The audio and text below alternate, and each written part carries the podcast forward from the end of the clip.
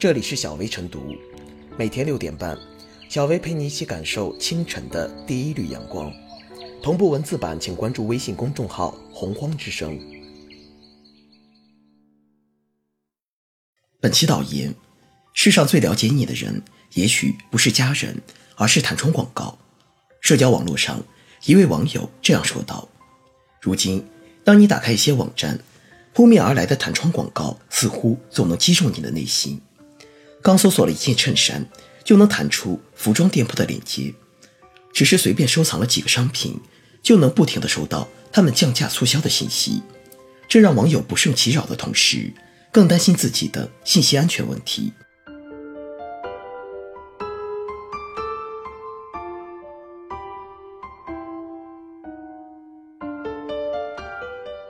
弹窗广告真就治不了吗？弹窗广告，一个老生常谈的话题，它的治理难点在于，弹窗广告就如同营销电话，本质是一种行业内通用的市场营销行为，有其合法性，因此。不宜一刀切禁止，但现实早已证明，如果不加限制，弹窗广告就变成了骚扰广告，营销电话就变成了骚扰电话。如何避免弹窗广告骚扰用户？法律是这样规定的：在互联网页面弹出等形式发布广告，应当显著标明关闭标志，确保能一键关闭。规定如此清晰明了，操作也并无难度。然而，令人无奈的是。相关部门多次开展整治活动，却依然无法根治这种牛皮癣，真不知其有什么通天本领。如果弹窗仅仅是使网页浏览变得不便捷，或许还可以接受。但新近披露一些事实，表明它可能没那么简单。人民日报不久前报道，有一些不法商家通过主页劫持，给弹窗广告加戏，导致色情暴力信息泛滥。还有弹窗广告。可以实现精准推送，其背后很可能是用户隐私被过度获取，而且用户一旦被诱导点击，被盗取了账号、密码、资料等，很可能会成为电信诈骗的对象。更有甚者，形成了一种 WiFi 探针技术，通过获取用户手机地址，收集用户信息，然后冒用用户连接的 WiFi，在手机界面投放无法消除的广告，给网友带来困扰。种种现象都是网络技术霸凌的具体表现。所谓网络技术霸凌，即利用技术、服务或资源优势，胁迫用户签署协议、使用服务，侵害用户的网络服务选择权、知情权等合法权益。随着互联网技术和信息服务发展，网络技术霸凌形式已在不断演变，不仅有浏览器主页劫持、弹窗广告等问题，更有无隐私条款。强制授权采集信息、全家桶强制下载等现象，由于一些平台比较庞大，用户的选择权有限，多数时候只能被动接受，这就严重侵犯了网络用户的知情同意权，削弱了他们的安全感、满意度，需要法律为他们撑腰，对霸凌说不。结合一些国家地区的经验做法来看，反制霸凌技术就应该划清红线，明确底线。让踩线的企业付出沉重代价。以史上最严的欧盟数据保护通用条例为例，如果企业侵犯了数据权利和自由，轻者处以一千万欧元或者企业上年度全球营收的百分之二的罚款，重者处以两千万欧元或者企业上一年度全球营收的百分之四的罚款。在我们这里，如果可以对企业天价罚款，他们还敢这样为所欲为吗？如果法律能坚定捍卫网络用户的合法权益，那些不正规、未备案的野网站、野平台还敢当牛皮癣吗？一段时间以来，考虑到网络开放创新的技术特点，我们的网络治理思路总体上是审慎包容的。这固然给企业留下了不断试错的空间，但也有可能给社会留下了底线击穿的风险。就如同弹窗广告一样，简单的规定一键关闭，而不是付出实施代价，一些企业就会胆大妄为。网络霸凌同样如此，许多问题磨磨蹭蹭不能解决，不是因为管不了，而是法律不够硬，执行没依据。就此而言，还是要再次呼吁，我们非常需要专门的法律捍卫个人信息的保护权。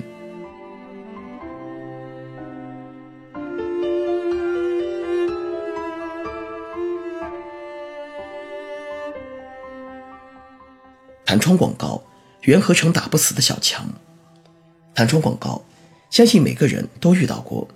其心情犹如吃了一只苍蝇，令人生厌。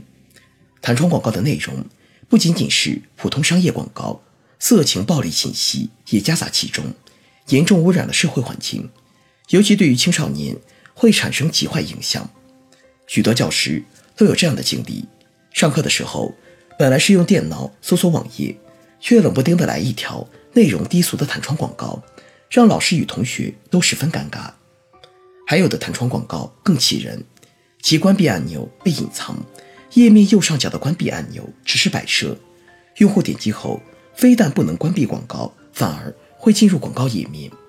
这些弹窗广告可以绕过屏蔽软件，让人们不想看也得看。客观而言，对于弹窗广告，近些年。有关方面也在进行治理，并取得了不错的成绩。比如，二零一四年，十二届全国人大常委会第十二次会议审议通过《广告法》修订草案，规定互联网广告不得影响用户正常使用，在互联网页面弹出等形式发布广告，应当显著表明关闭标志，确保能一键关闭。二零一六年，原国家工商总局发布《互联网广告管理暂行办法》规定。对互联网广告违法行为实施行政处罚，由广告发布者所在地工商行政管理部门管辖。之后，相关部门对非法互联网广告打击力度不断加大，尤其是去年全国扫黄打非办公室部署推进的“净网二零一八”等专项行动，对于非法弹窗广告进行了严格清理。不过，从目前情况来看，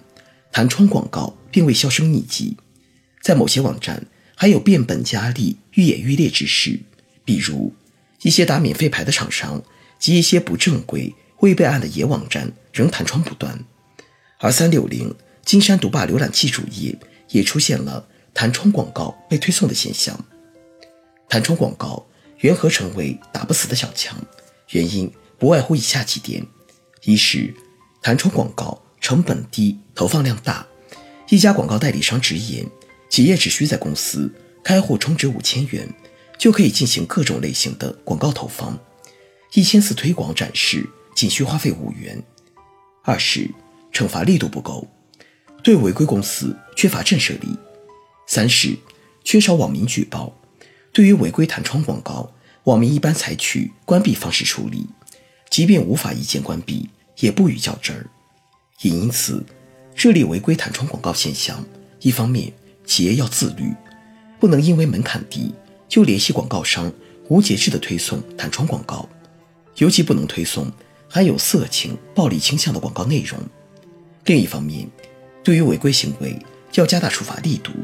发现一起惩治一起，让违规推送弹窗广告的广告商、运营商付出沉重的代价。还有，网民也要积极维护自己的权益，遇到违规弹窗广告不能听之任之。要勇于举报，举报方式并不复杂，只要拨打幺二三幺五投诉举报专线，或者登录幺二三幺五互联网平台在线举报投诉即可。治理违规弹窗广告，既需要企业自律，也需要监管发力，还需要网民积极参与举报。唯有多管齐下，形成共治局面，方可见效。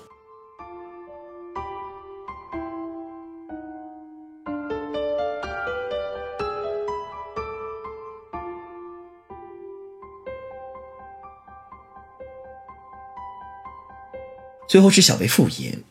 长期以来，弹窗广告令人苦不堪言。很多广告一旦弹出，往往要经过一番斗智斗勇才能关闭，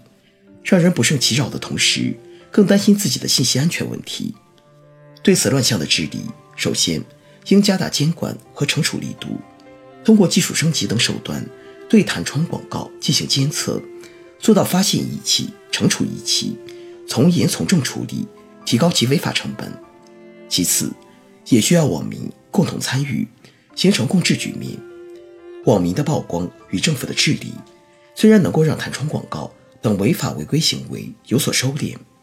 但优化行业生态、加强行业自律、形成监管合力才是治本之策。